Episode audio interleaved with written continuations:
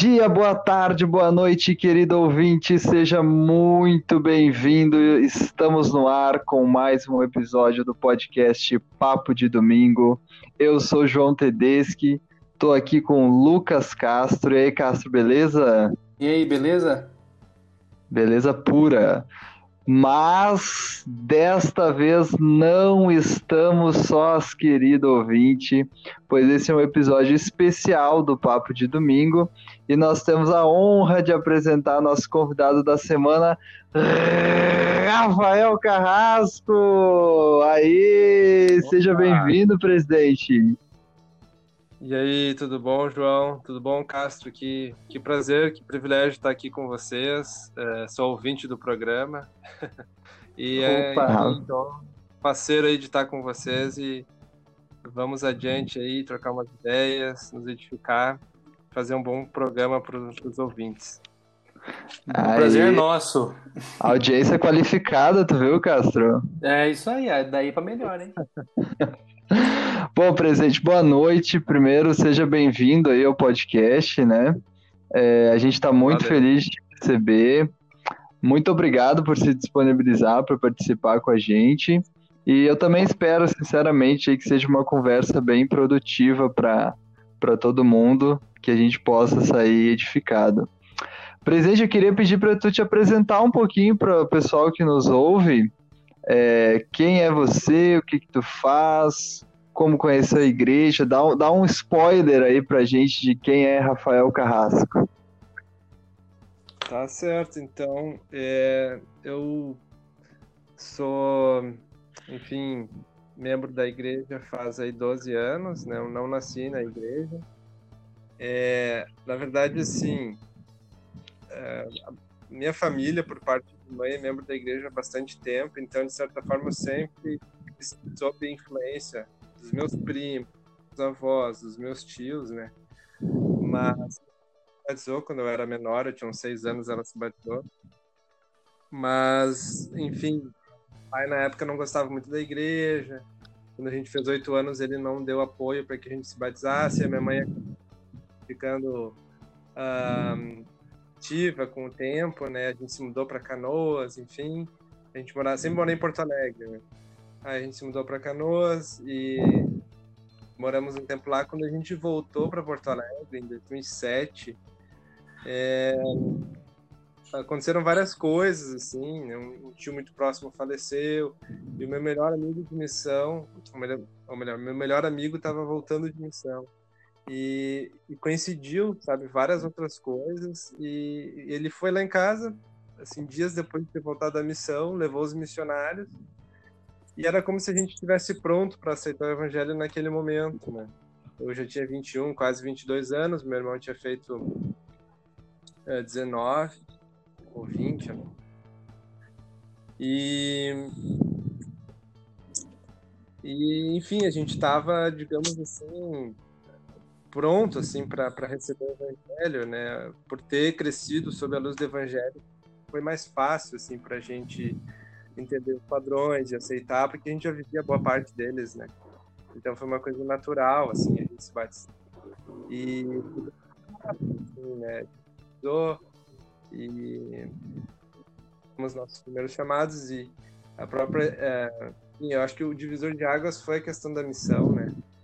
final da faculdade, estava no penúltimo semestre, e o meu bispo falava muito sobre uma missão de tempo integral. Ele sempre me entrevistava, né? E eu, eu vou ser sempre grato por isso, né?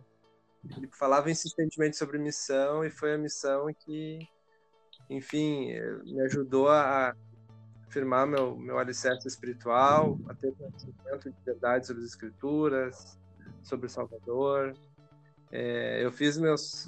Enfim, a, a, minha ideia era ir para a missão depois de formado, né? mas eu fiz um jejum e durante logo depois do jejum tive a resposta que devia ir para a missão o mais rápido possível. Então, enfim, passei nas cadeiras que eu estava fazendo, tranquei a faculdade, fiz os exames, fiz a papelada toda em uma semana, assim. Numa época que isso era mais difícil, né? Era tudo muito analógico, assim, né? Dez anos atrás, né? 11. Então foi tudo muito rápido. Eu fui para missão, servi em Fortaleza. Foi bem difícil ir para missão. apoio dos meus pais, né, por óbvios. E a missão foi uma experiência fantástica, transformadora, né? É, hoje, assim, eu lembro de histórias, experiências que me fortalecem, que, uh, enfim, me, ajudam, me dão respostas, experiências que não entendi naquela época, entendo hoje, e sei que outras vão entender com o tempo. Uh, voltei da missão, esperei, o senhor me testou um pouco, esperei uns dois anos até a minha esposa no, no FSP, serviu como consultores, né? Nos casamos em 2014 e a gente tem duas filhas, né? Uma que nasceu em 2017 e a Tabita que nasceu ano passado. São umas figuras sempre enchendo nosso, nosso lar de, de alegria, de luz. E, enfim, o Senhor, ele, ele nos conhece melhor do que nos conhece, né? Então, mesmo sendo jovem e não tendo muita experiência na igreja, eu acabei sendo chamado para bispado ainda solteiro. Fui chamado para ser conselheiro do, do bispo na época, em 2013. E aí me mudei, a gente se mudou, em 2016 veio para uma parte mais central de Porto Alegre, a gente morava na Zona Sul, e veio para a região mais central, né? É, região do Moinhos, enfim.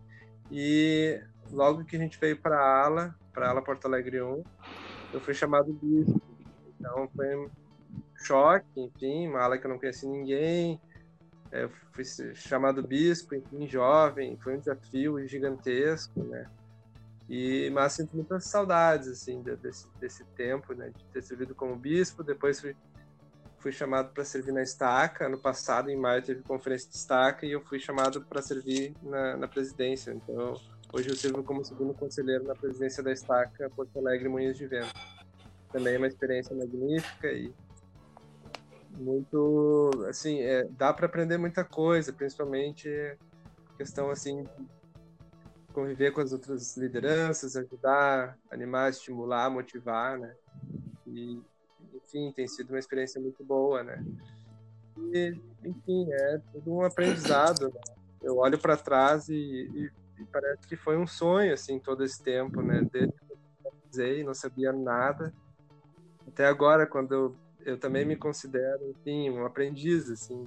Eu, ve, eu me vejo em constante aprendizado, mesmo com as falhas e tudo.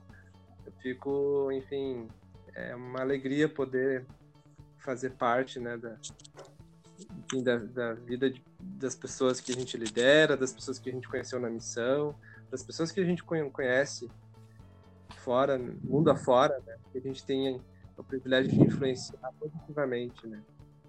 Sim. Então, mais ou menos isso. E, e, como, bom, eu tenho uma profissão, né? Eu sou farmacêutico, trabalho em hospital aí faz mais de 10 anos.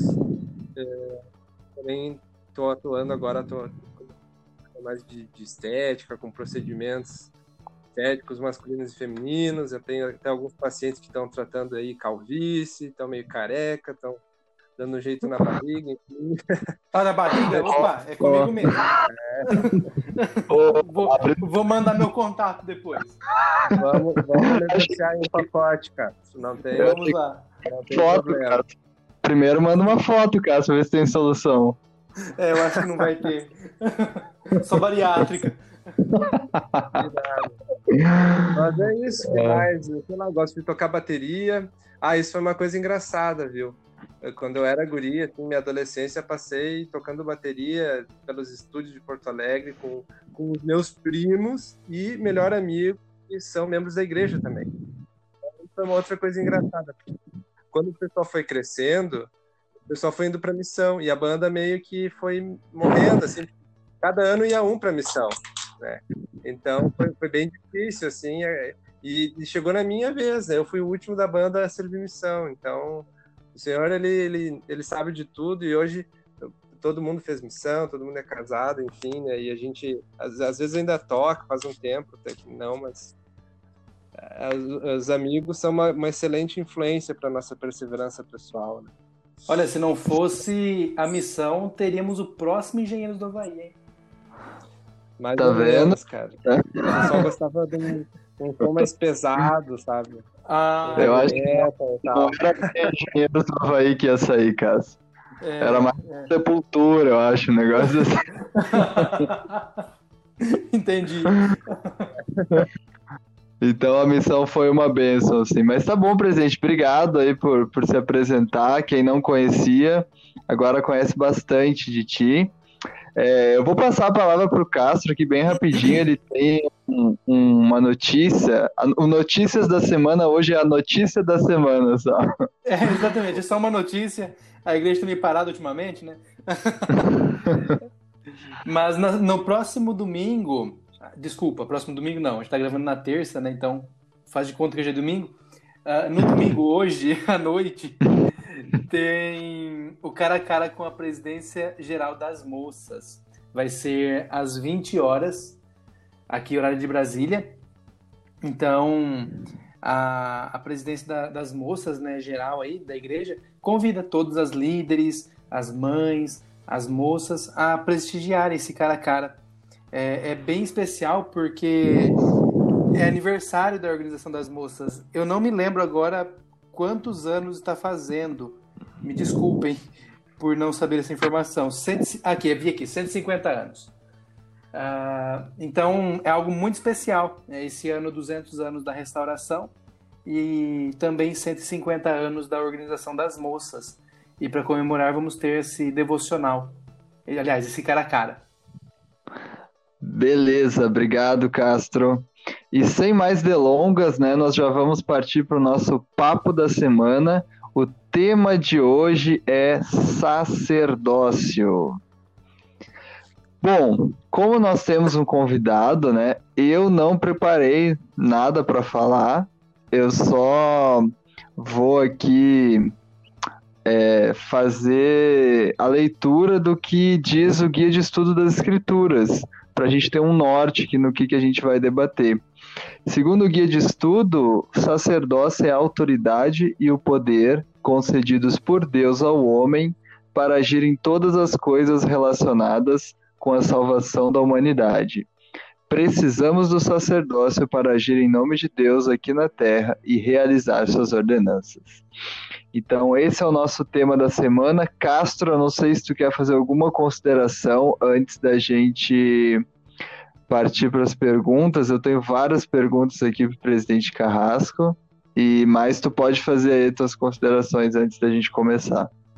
Perfeito. Eu gostaria de apenas também uma, uma breve consideração, e o que eu vou dizer foi dito pelo presidente Thomas S. Monson na, na conferência de abril de 2011. Então, quem procurar esse discurso, no final, aliás, no, na descrição do, do podcast eu deixo lá o link. Logo lá em cima tá, ele, ele resume o discurso. Ele diz assim: Que sejamos hoje e sempre portadores dignos do poder divino do sacerdócio que possuímos.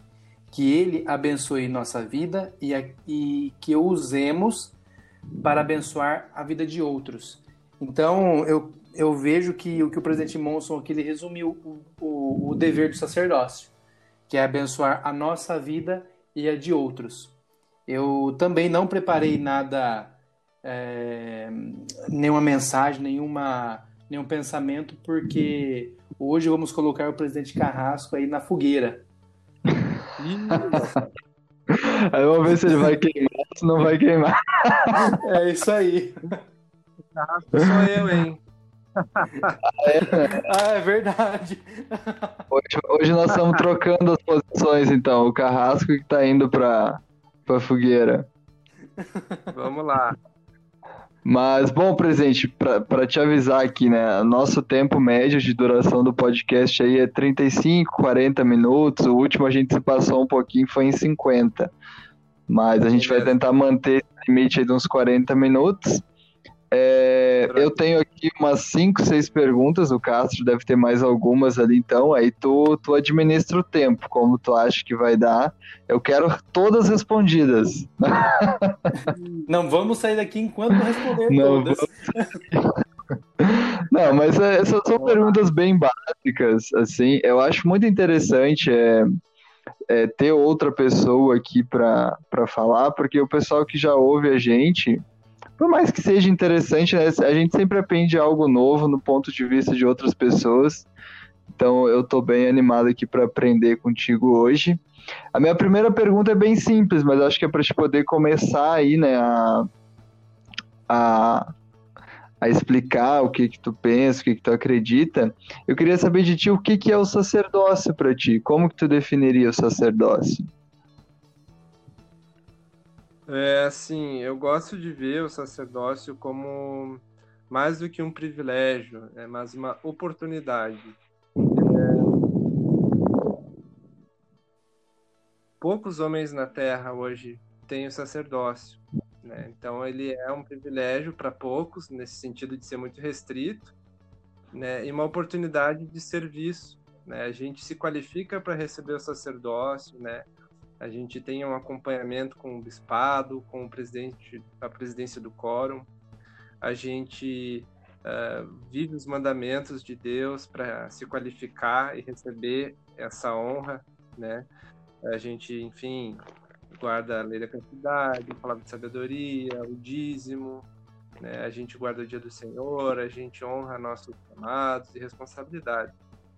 Então, essa qualificação, assim, que eu diria que é pré-básica, ela é essencial para que a gente entenda e, e, reverencie o sacerdócio da forma adequada, né?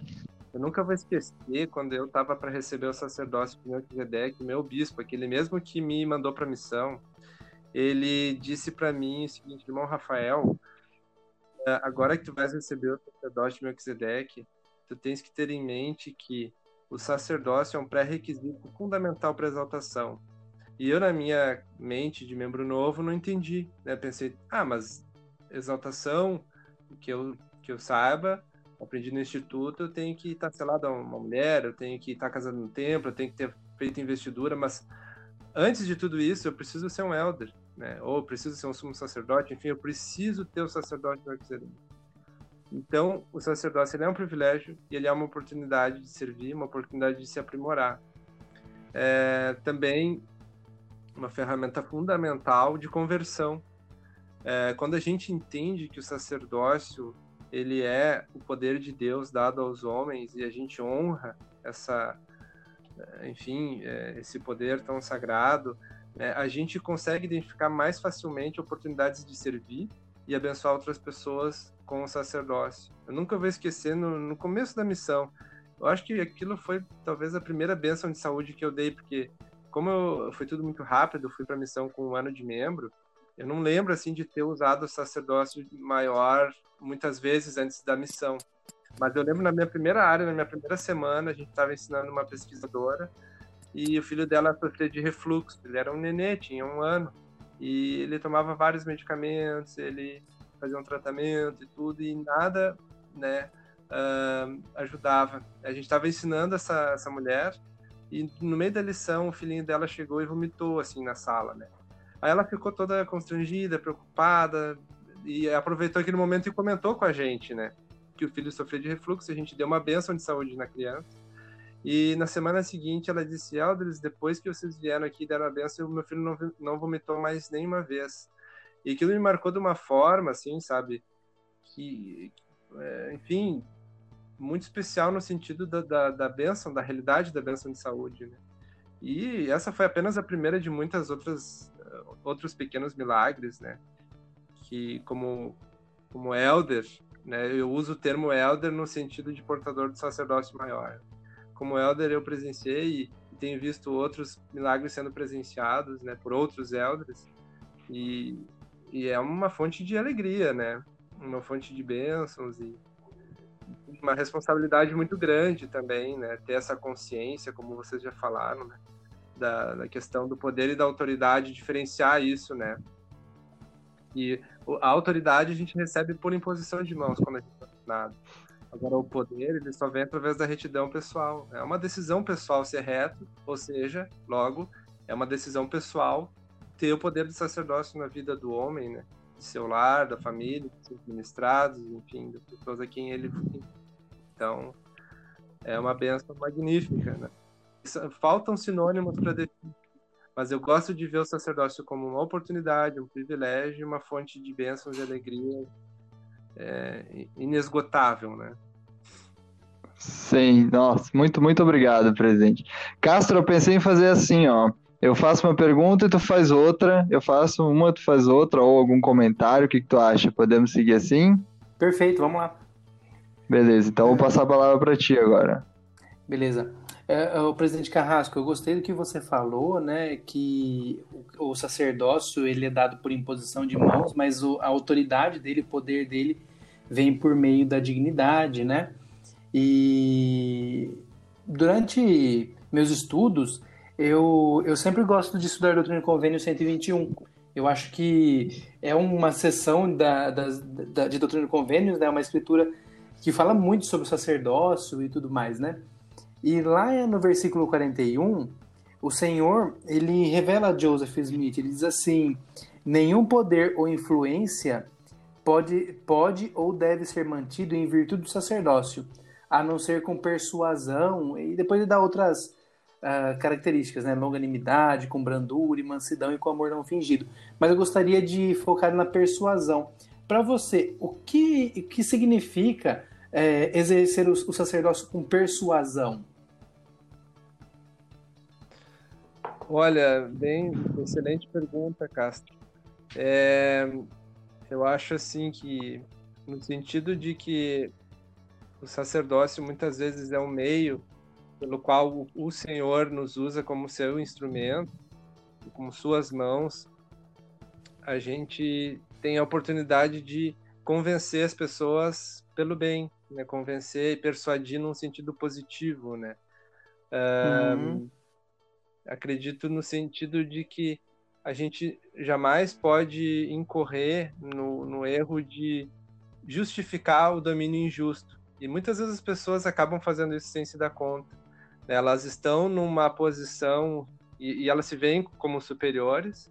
Né? Ele é um bispo, ele é um presidente de destaque, ou às vezes até um presidente de quórum. Né? A gente tem visto é, o, o aumento do protagonismo do presidente do quórum dentro das salas, isso é maravilhoso, inspirado, né?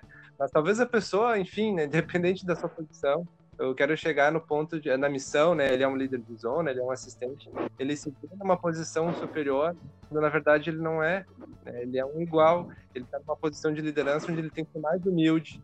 E aí a gente entra naquele, naquele, naquela questão humildade versus orgulho com relação ao sacerdócio. É, quanto mais orgulhosos nós formos, é, mais difícil vai ser a gente ter o poder do sacerdócio conosco. O presidente Utdorf fala isso, né? que o orgulho é um, tipo uma alavanca que desliga o poder do sacerdócio, enquanto a humildade é, é o que liga. Né? Então, tem esses sentimentos antagônicos e a gente sempre tem que cuidar. Então, a gente muitas vezes está numa posição de, de persuadir as pessoas a fazer o bem, mas não é por causa do sacerdócio de Melquisedeque ou da posição que a gente ocupa que a gente vai usar de domínio injusto, né? É bem pelo contrário, a gente sempre tem que fazer as coisas com os olhos fitos na glória de Deus, lembrando do nosso maior exemplo, que é o Salvador, né? Ele não nunca agiu de forma orgulhosa, pedante, prepotente, soberbo, né? Ele até poderia, ele tinha poder para isso, né? Mas ele nunca se viu dessa forma, nunca se viu como né, alguém superior num sentido, enfim, mais simplista mesmo da palavra, né? Então, eu acho que uhum. isso é necessário e muitas vezes é uma, acaba minando até a própria confiança que as pessoas têm no sacerdócio, né? Se as pessoas não entendem os conceitos ou não, ou entendem a sua maneira e não não são humildes para para sentir o espírito, talvez ensinando de outra forma, vai ficar bem difícil dela ter o poder do sacerdócio emanando através dela, né? Muito obrigado, presidente. Eu gostei bastante da resposta do presidente. Eu queria complementar uma coisa o que eu acho sobre é, persuasão do sacerdócio.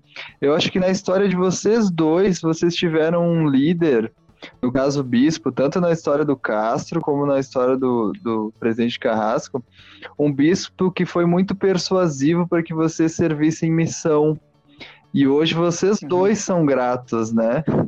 Por Demais. terem tido um bispo que, que incentivou vocês, que foi persuasivo, que mostrou a, os benefícios daquilo.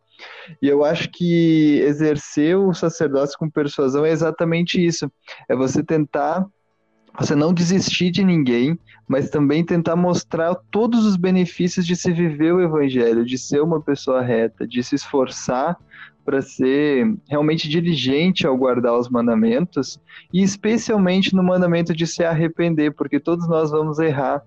Então, quem consegue guardar o mandamento de sempre se arrepender é, é a pessoa que está sempre mais próxima do Senhor, porque errar todos nós erramos mas aqueles que se arrependem se aproximam de Deus, né? Eu acho que seria um bom exemplo aí de, de persuasão no sacerdócio nós, nós insistirmos, não desistirmos das pessoas e tentar mostrar o melhor de, de se viver o evangelho. Presidente, a próxima, a próxima pergunta para ti é algo que eu acho que muitas vezes fica mal compreendido na igreja, que é a relação do sacerdócio com as mulheres. É, eu acho que muitos de nós ainda não entendemos é, essa relação. É, a gente entende que, que o sacerdócio ele é concedido ao homem aqui na Terra para que ele possa administrar as ordenanças, possa agir de algumas formas para representar o Senhor. Mas eu queria te perguntar como que as mulheres podem beneficiar-se do poder do sacerdócio. O que que tu acha? Ótimo. Que pergunta maravilhosa. Eu acho assim, é, esse é um assunto que não é para ser polêmico, né? E infelizmente as pessoas, por diversos motivos, a gente nem precisa entrar no mérito, né? Mas por diversas razões, elas acabam polemizando e criando um problema onde não existe, né?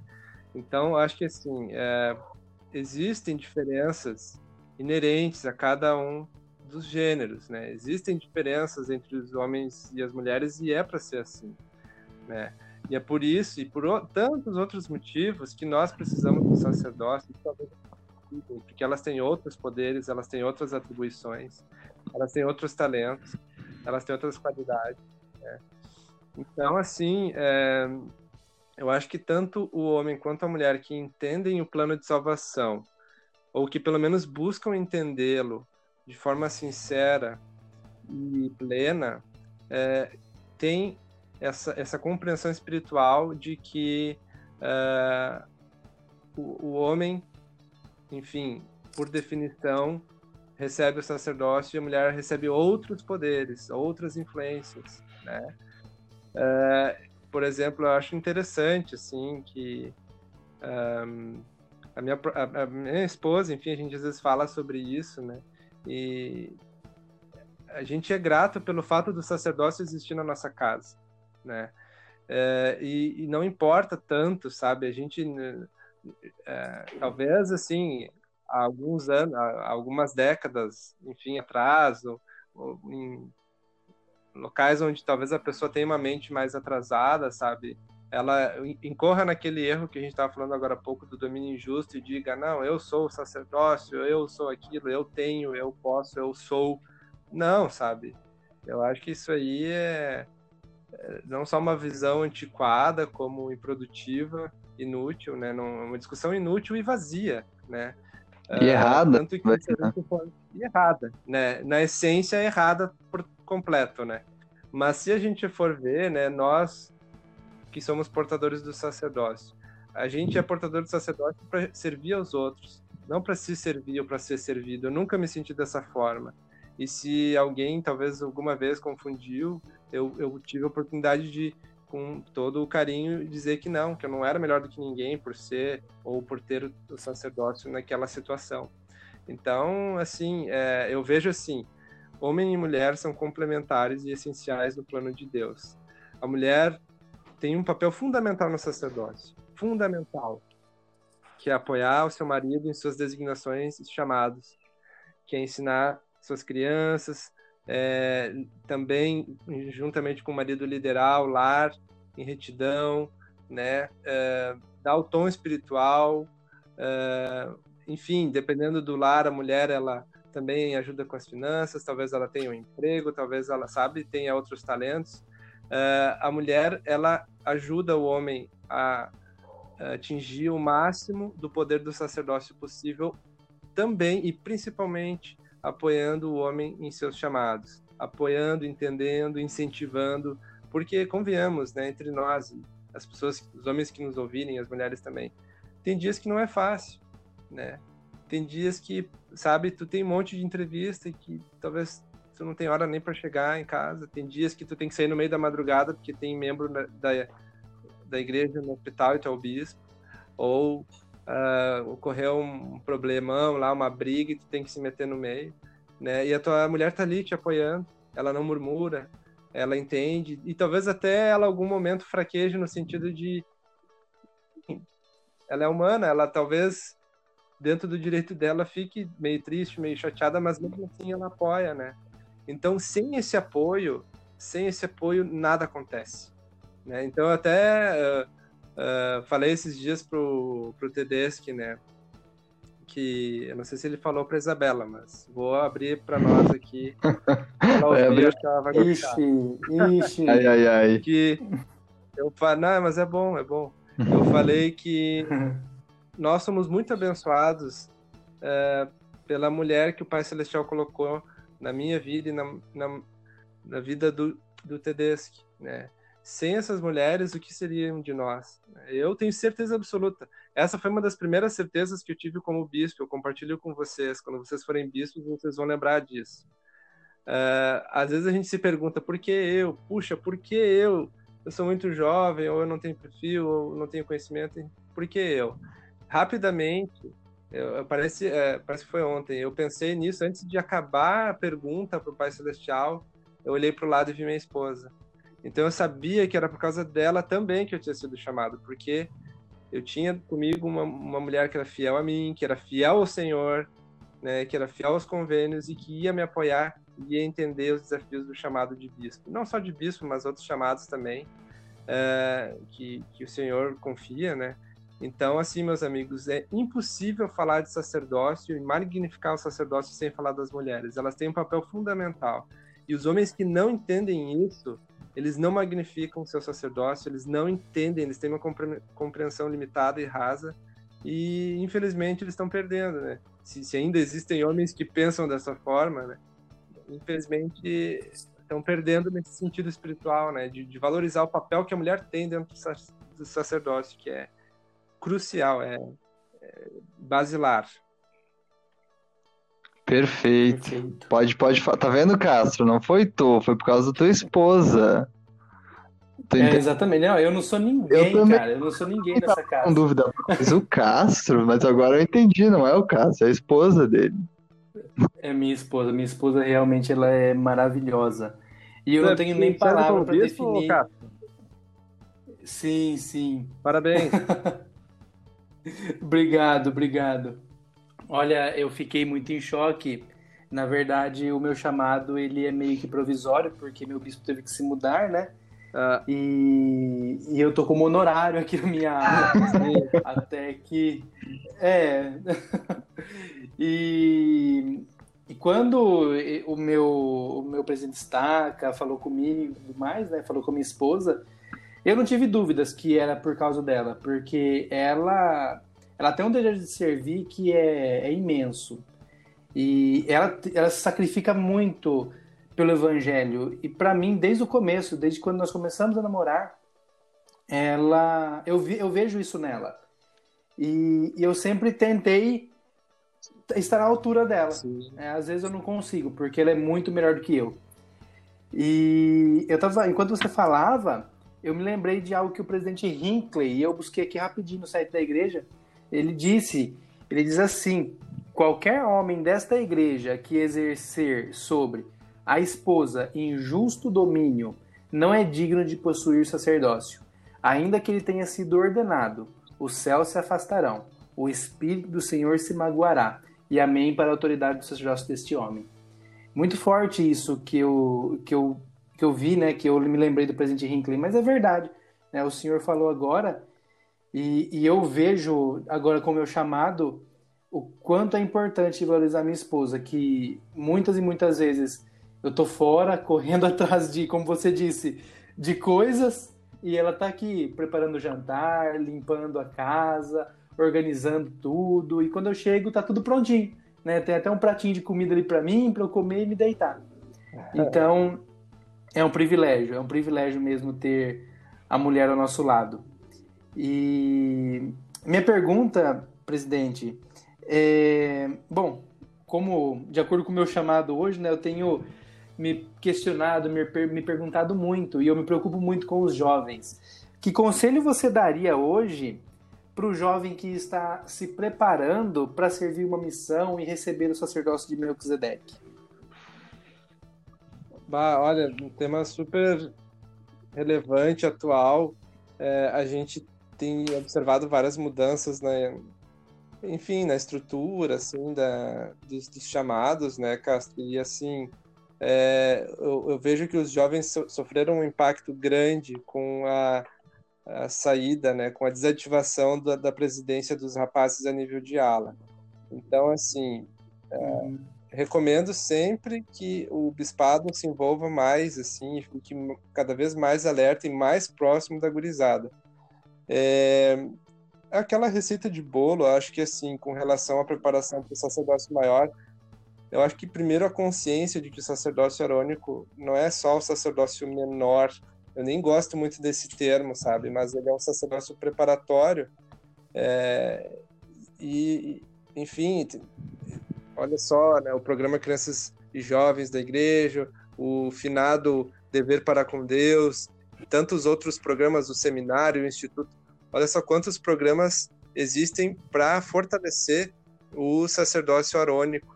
E eu acho que às vezes usar bem esses programas é o melhor caminho, é a resposta, né? Usar bem os programas da igreja, é... enfim, essa sintonia do líder com o jovem, esse contato direto. Sabemos que em função da pandemia muita coisa acabou ficando pelo caminho e a proximidade foi afetada, né? Mas nada impede de fazer chamada de vídeo, fazer live, fazer, sei lá, sabe, jogar jogo, né? Uh, isso é uma coisa legal, assim, às vezes o pessoal tem uh, um certo preconceito com as coisas que os jovens gostam, mas para tu entrar no mundo do jovem, tu tem que fazer as coisas que ele faz, as coisas boas, obviamente, né? Mas tem que entender o que, é o LoL, baixar lá o Pokémon Go, ah, isso já saiu de moda, mas só para ilustrar, né? Uh, o, o, líder ele precisa estar em sintonia com os jovens para inspirar através do exemplo, para cobrar, para ser um amigo, para ouvir. Né? Então a liderança precisa se envolver com mais vigor, assim, para até para acompanhar essa questão da preparação para o sacerdócio maior, né? Uh, mas assim, fazer os programas da igreja acontecer dentro dos lares é uma receita que não tem erro, né? Contar com o apoio dos pais, ser específico naquilo que a gente quer, né? Porque convenhamos, às vezes a gente se mata, né? A gente corre para cima e para baixo, aí os pais naquela moleza, né? Não tem contrapartida nenhum, os filhos ganham tudo de mão beijada. Né? Isso põe, é, compromete o trabalho do líder, né? Então, o ideal também é trabalhar junto com os pais para que eles ajudem o filho a entender que a vida real ela, enfim, né, não precisa começar na missão, né? O jovem ele pode e deve ter um testemunho o quanto antes. Ele deve ter experiências marcantes dentro do sacerdócio arônico. Não dá para deixar para ter o testemunho da igreja no CTM, no campo, sabe? Ah, assim, eu, eu, eu não, não, quero ser desrespeitoso com ninguém. E, e conheço pessoas que tiveram testemunho da igreja, sabe, na missão. E fico feliz por eles, porque é antes tarde do que nunca, né? Mas, gente, uhum. o jovem precisa ter experiência espiritual lendo as escrituras, ele precisa ter um testemunho do livro de Mormon, ele precisa uh, fazer ações de, de, voluntariado, ele precisa, sabe, servir, ministrar desde cedo, senão a gente vai ver o que a gente vê muitas vezes aí nas alas, né? Missionários muito imaturos, sem noção, né? que não sabem falar com os membros, não sabem pedir uma referência. Então fica bem difícil. Eu acho que tem que fazer uma marcação cerrada às vezes, eu acho que é necessário ser um pouco mais chato, mas eu prefiro pecar pelo excesso do que pela omissão, né? Então, aí vai um pouco mais da minha opinião do que propriamente algo estabelecido nos manuais, né? Uhum. É verdade. É, você falou agora de se inserir no mundo dos jovens, né? O que eu fiz nessa pandemia foi é, jogar com eles Fortnite. Pronto. E, nossa, eu, eu, eu me viciei, eu fiquei pior que eles. Eu tive que chegar um momento e falei assim, galera, vamos estudar as escrituras. Porque não tava fácil. Esse é o risco, né, Castro? Sim, é verdade. É, legal. Cara, eu, olha, eu sinceramente eu preciso melhorar com essa questão de jogos aí também, porque eu não sou dado a jogos eletrônicos. Eu sou, embora eu seja jovem, sou o mais jovem de nós três aqui. Eu sou de jogar futebol na rua, jogar carta, jogar peão. eu me sinto muito velho, cara. Eu me sinto muito velho quando eu vejo. É, realmente, você acha que não vai fazer muito é. sucesso com os jovens. Vamos jogar peão aqui. Como a maioria dos rapazes aqui da nossa sala gosta de futebol, né? Então a gente futebol, é, acabei verdade. me aproximando deles ali jogando futebol. Mas tem que tentar outras frentes aí também. Bom, a gente está chegando aqui já em 40 minutos de gravação. É, eu queria fazer uma última pergunta e aí a gente pode encerrar. É, o Castro citou ali Doutrina e Convênio 121, eu gosto muito também, eu acho que nos ensina muito sobre como que a gente pode magnificar o nosso sacerdócio, né? É, ensina ali vários princípios, eu gosto muito do versículo 37, e eu queria ler ele aqui e fazer uma pergunta para ti, presidente. O versículo 37 uhum. fala que, no 36 está falando dos direitos do sacerdócio e os poderes, né? No 37 diz assim: que eles nos podem ser conferidos é verdade. Mas quando nos propomos a encobrir nossos pecados, ou satisfazer nosso orgulho, nossa vã ambição, ou exercer controle ou domínio ou coação sobre a alma dos filhos dos homens, em qualquer grau de iniquidade, eis que os céus se afastam, o Espírito do Senhor se magoa, e quando ele se afasta, amém para o sacerdócio ou a autoridade desse homem. Eu acho que esse versículo nos ensina muitas coisas que nós não devemos fazer quando agimos é, sob o sacerdócio. Eu queria te perguntar que tipo de coisas nós podemos fazer para magnificar o nosso sacerdócio. E aí, com essa pergunta, já encerrando o nosso, nosso programa. Olha, tem, se, se tu me dissesse assim, escolhe uma coisa escolhe uma atividade que ajude o homem a magnificar o sacerdócio e a não incorrer nesses erros, né? E não, enfim, é, perder o sacerdócio ou uh, o poder pela iniquidade ou mesmo a autoridade também, via, sei lá, processo disciplinar, né? Não vamos entrar no mérito, mas a questão é ler o livro de Mormon, é, ler as escrituras é uma proteção melhor que a vacina que vai ser lançada aí para o coronavírus. Não tem erro, sabe? Não tem como uh, uma pessoa que lê as escrituras todos os dias, sabe, que guarda os demais mandamentos, mas a leitura das escrituras diária, ela é uma imunização assim certa, né? Eu vou dizer para vocês assim, ó. Uh, no tempo que eu servi como bispo, a gente infelizmente viu muitos membros assim, tendo problemas, digamos assim, com conteúdo acessado na internet. E todos os casos acontecia justamente isso. A pessoa ela era relapsa nas escrituras, guardava os demais mandamentos, mas não valorizava as escrituras, sabe? Não valorizava a oração diária, a, oração, a verdadeira oração. E isso deixava a pessoa vulnerável, né? Então, as escrituras, sem dúvida nenhuma, é o antídoto, assim, fundamental, né? E eu acho que, assim, tem outras qualidades, outras características, né, que, que são essenciais. É, mas eu acredito assim que as escrituras elas ajudam a pessoa a lembrar, sabe? Ajudam o homem a, a valorizar o sacerdócio que, que porta, uh, lembrar dos convênios que fez, lembrar das pessoas né, que influenciou. No... Então, Eu acho que assim, se eu pudesse escolher um, com certeza seria com relação às escrituras. Não tem erro. Né? Não conheço ninguém que tenha que, que tenha esse hábito de ler as escrituras todos os dias que esteja desanimado ou que tenha quebrado um mandamento assim, sabe, do nada. Né? Tudo começa na cabeça, né? Se a pessoa está lendo as escrituras, ela vai ter pensamentos mais puros. Ela não vai ficar maquinando, né? Uh, o pecado, enfim. Então, as escrituras eu diria que é o, o básico assim para evitar esse tipo de catástrofe espiritual, suicídio espiritual. Beleza, presidente. Olha, muito obrigado, viu? Obrigado por participar com a gente. Eu não sei tu, Castro, eu, eu aprendi bastante hoje aqui.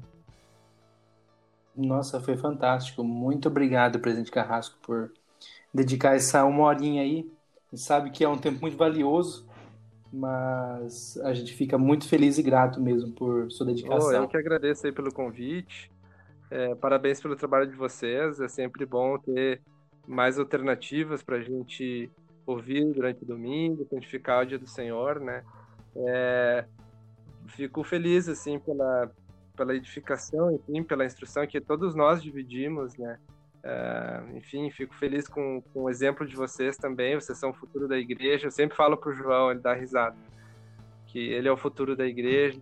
todos, enfim, eu também não sou muito mais velho que vocês, enfim. Mas, assim, pessoal, é, de alguma forma, aí, 2020, vendo as coisas que a gente está vendo, vivendo o que a gente está vivendo, mas o Senhor ele tem um propósito e no meio disso tudo a gente precisa continuar honrando o sacerdócio, precisa continuar servindo nos chamados, é, se envolvendo com as pessoas, amando elas, né, tendo um interesse genuíno assim né, nas pessoas, né? E dessa forma a gente vai ver o poder do sacerdócio como algo natural, né? A gente vai se acostumar em um sentido positivo de, de ver vários pequenos milagres acontecendo na, nas nossas vidas, né? Então, mais uma vez, obrigado.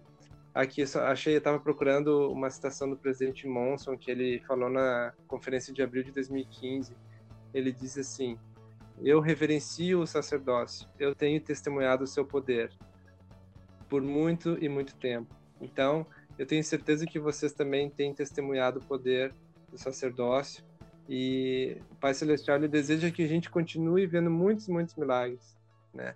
Nós somos as mãos dele e temos o sacerdócio como instrumento aí fundamental para levar adiante essa obra maravilhosa. Muito obrigado, presidente. Obrigado, Castro, também por estar tá aí mais essa semana, né? E obrigado a você que nos ouve, né? Porque esse podcast é feito para você. Se ninguém ouvisse, a gente não fazia. É isso aí. Ah, antes da gente encerrar, Tedeschi, posso falar algo rapidinho? Claro, claro. Olha só, nessa semana nós, nós fomos. É, é, nós tivemos o privilégio de ter o presidente Carrasco conosco e ficamos muito felizes. E na próxima semana nós teremos mais um convidado. É, vai ser o irmão Márcio Mira. Ele é coordenador do Instituto aqui de Araraquara, aqui da região é, de Pirassununga e ele confirmou conosco que a gente está bem animado também para para próxima o próximo papo de domingo com ele. Beleza, é verdade, eu tinha esquecido de. A gente tá com essa agora, né? De anunciar no final dos episódios, tem que anunciar Sim, no mas... Não, mas é bom que daí a pessoa, a pessoa fica sabendo se ela ouvir até o final, né? É verdade.